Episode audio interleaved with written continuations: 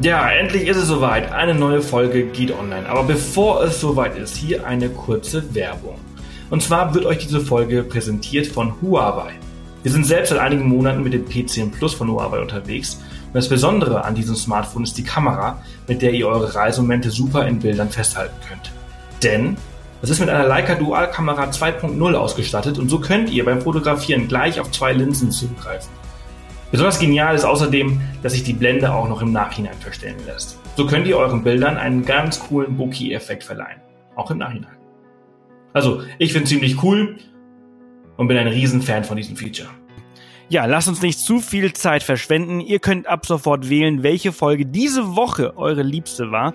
Und dann kommt sie nächsten Monat in voller Länge hier auf Off the Path. Geht dafür einfach auf www.offthepath.com slash PMW1. Die Abkürzung steht für Podcast Monat Woche 1, also www.pmw1.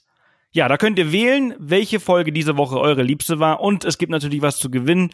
Einmal einen 30 Euro Gutschein für unseren neuen Shop.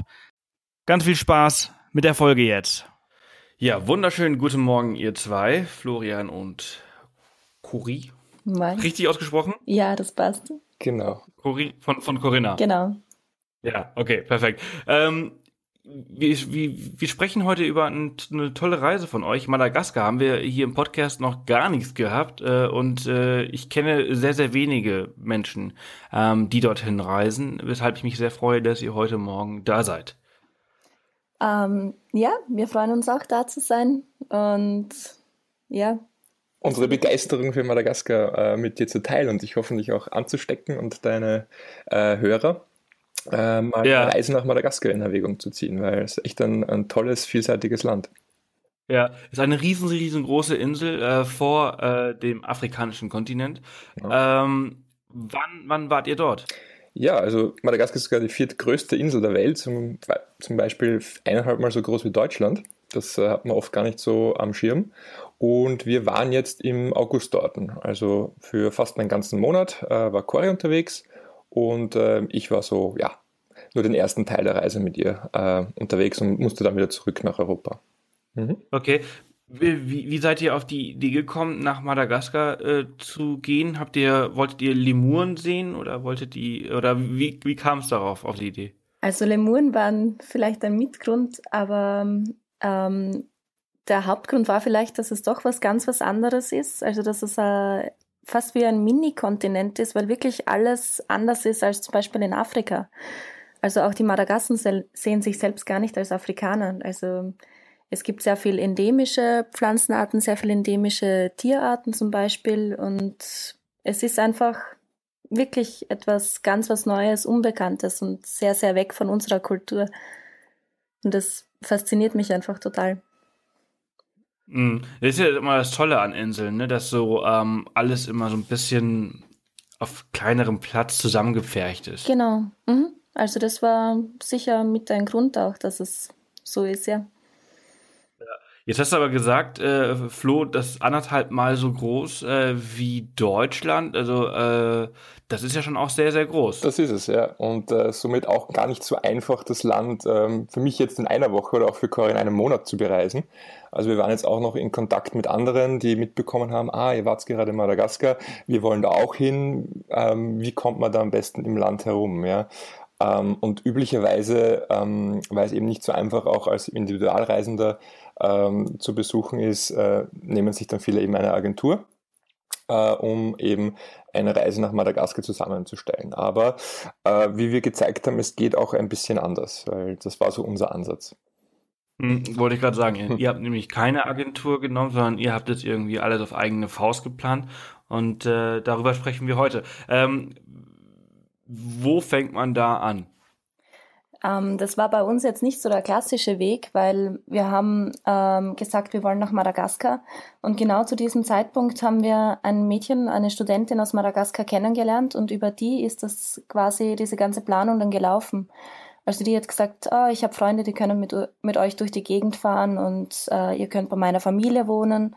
und bei der Familie von meiner besten Freundin und so hat sich das quasi ergeben. Sonst hätten wir wahrscheinlich auch selber eine Agentur suchen müssen. Aber das war mehr Zufall, sagen wir mal so. Ähm, die andere Möglichkeit, die wir dann noch gehabt haben, die wir aber gar nicht von der Zeit her nutzen haben können, war, dass ich durch das Lernen von der Sprache ja Sprachpartner gesucht habe und ähm, madagassische Sprachpartner schon gehabt habe. Und die auch gesagt haben, ja, du könntest mit uns reisen oder du könntest bei uns wohnen. Und das wäre quasi mein Plan B gewesen, aber das war von der Zeit her eh nicht mehr möglich. Okay, cool. Also du lernst gerade die Sprache, weshalb du dahin wolltest auch. Ähm, ja, also das hat sich in einem ergeben. Ich wollte sowieso eine neue Sprache lernen und ich habe gedacht, ja, okay, Spanisch kann ich schon und ich wollte jetzt nicht unbedingt nochmal eine romanische Sprache lernen, sondern was ganz was anderes. Und da ist mir Madagaskar gerade recht gekommen. Ähm, eine andere Möglichkeit wäre noch für mich gewesen, vielleicht Swahili, aber ähm, Madagaskar hat mich eben einfach, wie vorher gesagt, mehr fasziniert, weil es einfach, es ist nicht Afrika, es ist einfach was Eigenes. Eben wie ein Mini-Kontinent. Ja. Das finde ich cool. Also, dass man dann dahin geht und dann, also quasi die, die Sprache halt genau. auch noch so, so lernen möchte von, von so einem, zwar ja anderthalb Mal größer als Deutschland, aber schon einem recht kleinen Land und eine äh, ähm, sehr unbekannte Sprache, die, die wahrscheinlich außer dort nicht so viel bringt. Das stimmt, ja. Sie haben zwar ähm, über 22 Millionen Einwohner, ähm, die alle Malagasy sprechen, aber es ist eben tatsächlich nur auf Madagaskar. Ähm, aber das Problem ist halt, wenn du, wie ich, kein Französisch kannst, das habe ich versucht zu lernen, das, da hat die Motivation einfach nicht gereicht. Und sonst halt nur mit Englisch weiterkommen könntest, dann kommst du in Madagaskar auf eigene Faust nicht so weit weil Französisch ist noch weiter verbreitet, aber nicht einmal das wird im ganzen Land gesprochen, eher nur in einer Schicht, die gebildet ist, die halt auch zur Schule gehen kann, was bei weitem nicht auf alle zutrifft. Und da bleibt eben dann nur Malagasy.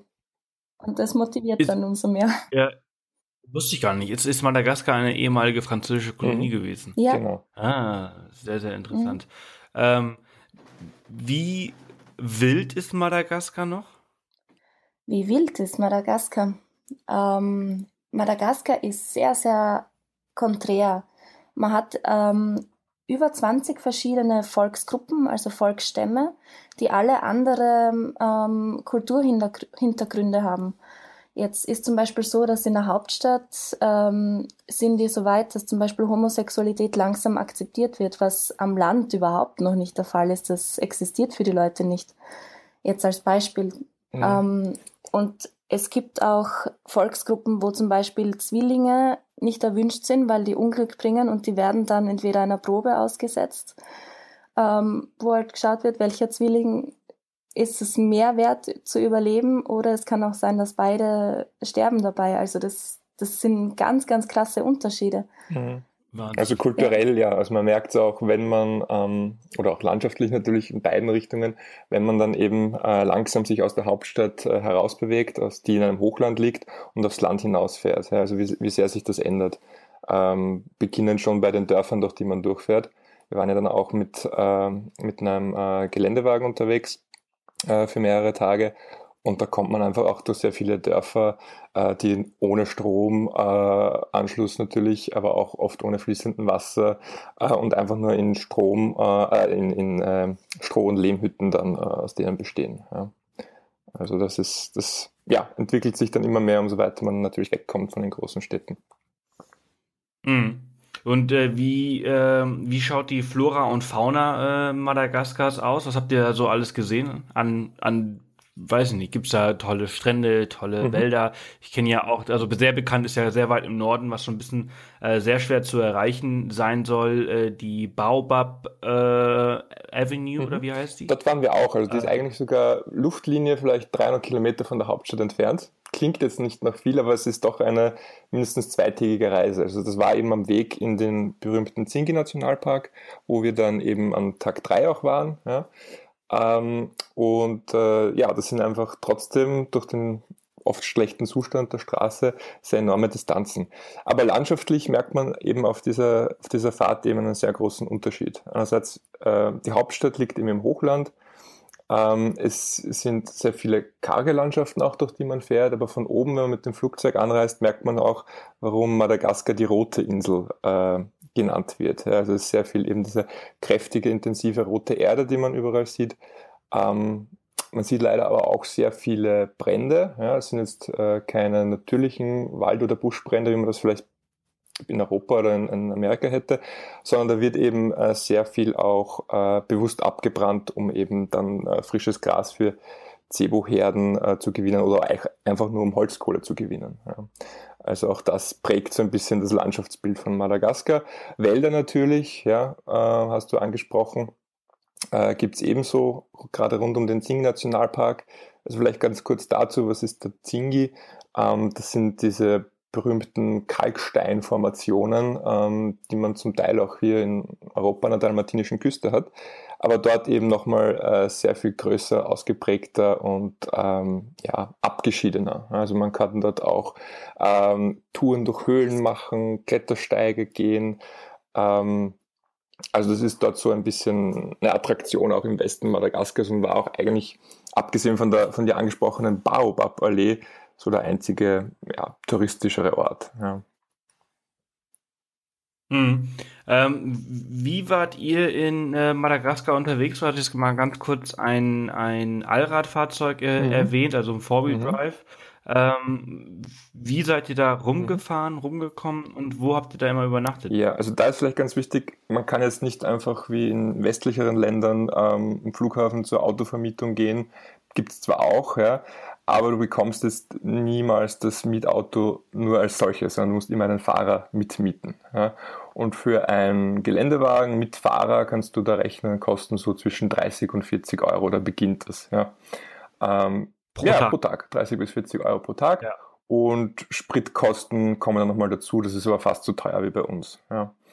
Ähm, und äh, wir haben es eben so gemacht, dass wir uns das äh, eben über eine äh, Bekannte, die Corin schon, die Corin schon erwähnt hatte, organisiert haben.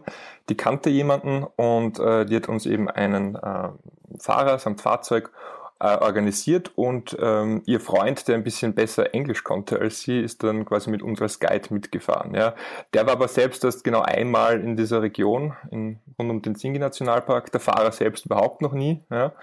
Und ähm, das hat es natürlich auch ein bisschen abenteuerlich gemacht und es ja, lief dann auch nicht alles so ganz glatt, ja, muss man auch dazu sagen.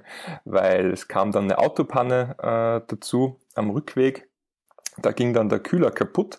Warum ging der Kühler kaputt? Ähm, wir vermuten, das hatte damit zu tun, wir mussten einen Fluss furten ähm, und äh, der war ganz schön tief an der Stelle, weil wir mit einer Fähre an sich über den Fluss mussten, aber die Fähre konnte nur bis zur Mitte des Flusses fahren. Ja? Das heißt, die andere Hälfte musste eben im Auto sitzend zurückgelegt werden. Und da dürfte eben unser Fahrer zu schnell unterwegs gewesen sein und dabei hat er den, den Kühler beschädigt. Ja. und dann hatten wir eben eine sehr spannende Rückreise, wie das passiert ist. Weil dann mussten wir irgendwie noch ja, 700 Kilometer äh, auf mehrere Etappen mit unterschiedlichsten Fahrzeugen noch zurücklegen, um wieder eben nach Antananarivo in die Hauptstadt zurückzukommen.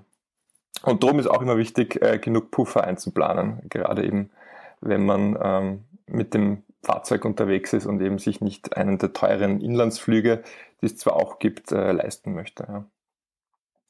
Hm. Ist natürlich halt auch ein Abenteuer, ne? Genau, das macht sie auch aus. Das gehört dazu. Mhm. Ja. Ähm, wo habt ihr übernachtet? Ähm, ganz unterschiedlich. Also in, in Bungalows ähm, oder aber auch äh, dort rund um den Zingi gibt es ganz viele Campingplätze. Das ist dann einfach ein Zelt, das mit Stroh überdacht ist, ja, zusätzlich noch. Ähm, und wir haben natürlich auch bei Familien übernachtet, eben durch die Bekannten. Also ähm, in der Hauptstadt war ich bei zwei verschiedenen Familien.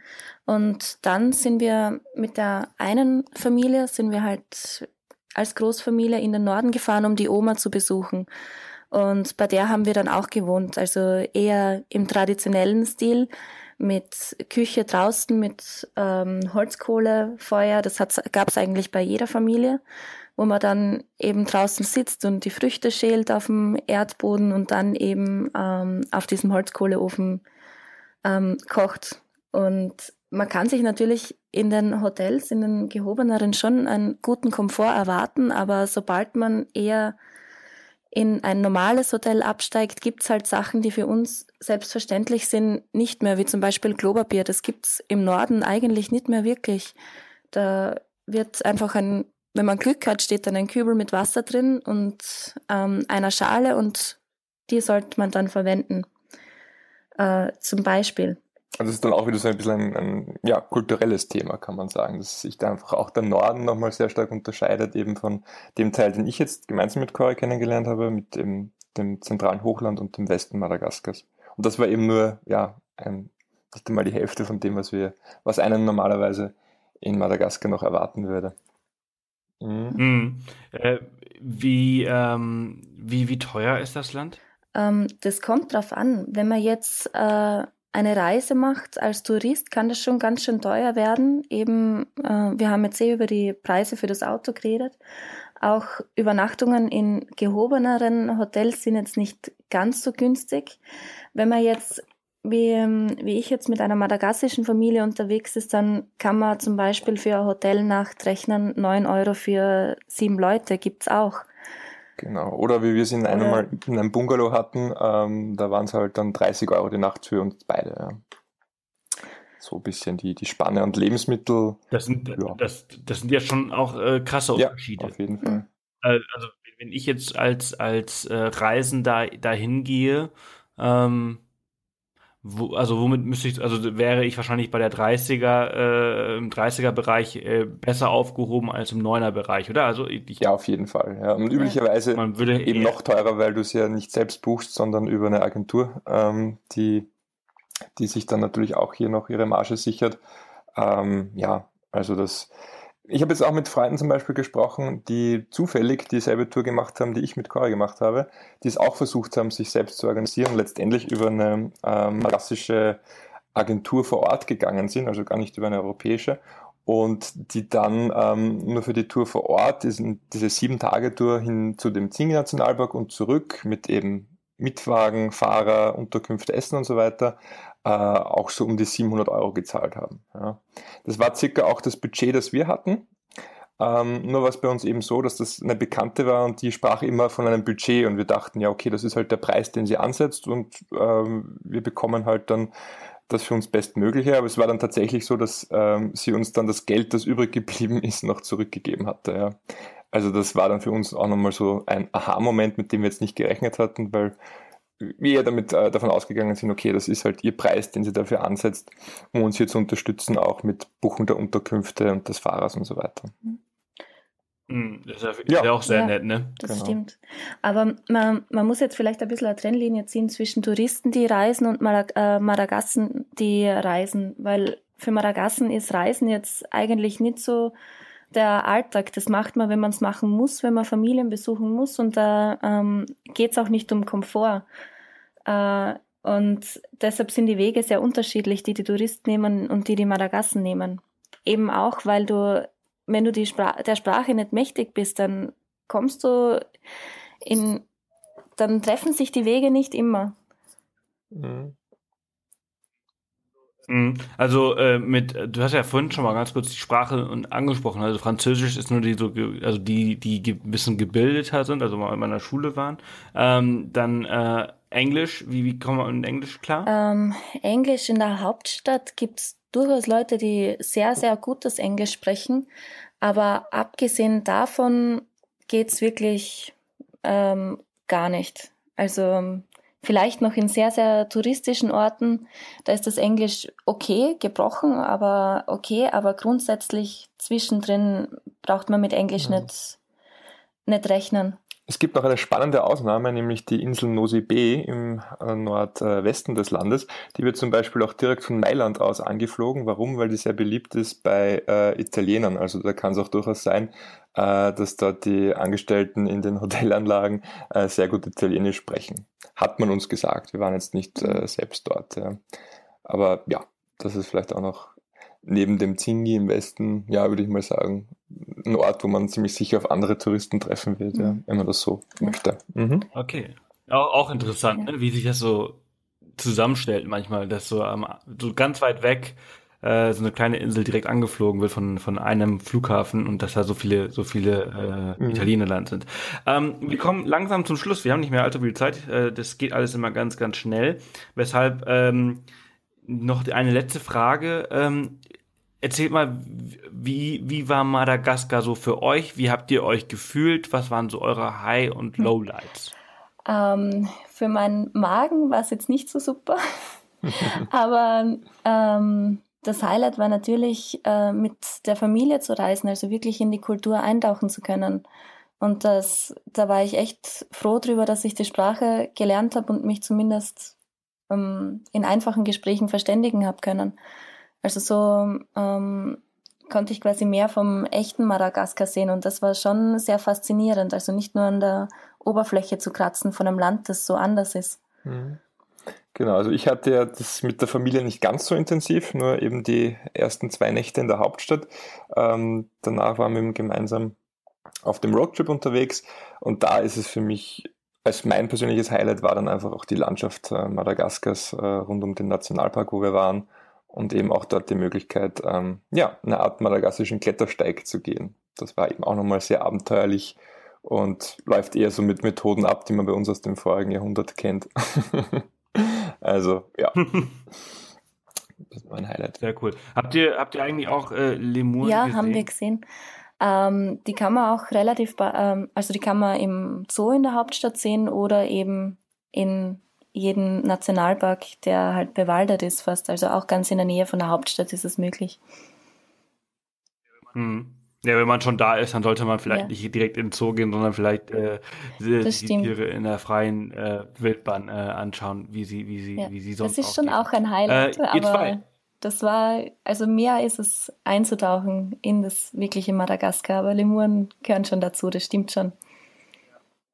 Ja, ja, toll. Cool. Ihr zwei, wir haben die 20 Minuten erreicht. Ich äh, danke euch sehr, dass ihr euch die Zeit genommen habt, heute Morgen und mit uns äh, über Madagaskar zu sprechen. Äh, ich wünsche euch noch eine ganz, ganz tolle Zeit und äh, bis danke, hoffentlich bald. Dankeschön. Tschüss. Tschüss. Ciao. Ja, das war's auch schon wieder. 20 Minuten sind um und das war auch die letzte Folge für diese Woche. Fünf Folgen habt ihr jetzt gehört und jetzt habt ihr die Wahl Ihr könnt entscheiden, welche Folge ihr im nächsten Monat in ganzer Länge hören wollt. Dafür geht ihr einfach auf www.offthepath.com PMW1. Ne, das steht für Podcast Monat Woche 1 www.offthepath.com slash PMW1. Ja, und alle, die teilnehmen, da gibt es natürlich auch was zu gewinnen. 31 Euro Gutschein für unseren Shop. Und das war's für diese Woche, ihr Lieben. Ihr habt jetzt das ganze Wochenende Zeit bis Sonntag, um zu wählen. Und dann hören wir uns wieder am Montag und dann gibt es wieder fünf Folgen nächste Woche, bis das Ganze sich wiederholt. Das Ganze wiederholt sich viermal den ganzen Monat. Ich hoffe, es hat euch gefallen. Hinterlasst gerne Feedback, einfach eine Mail an podcast.offthepath.com. Und äh, ja, schönes Wochenende.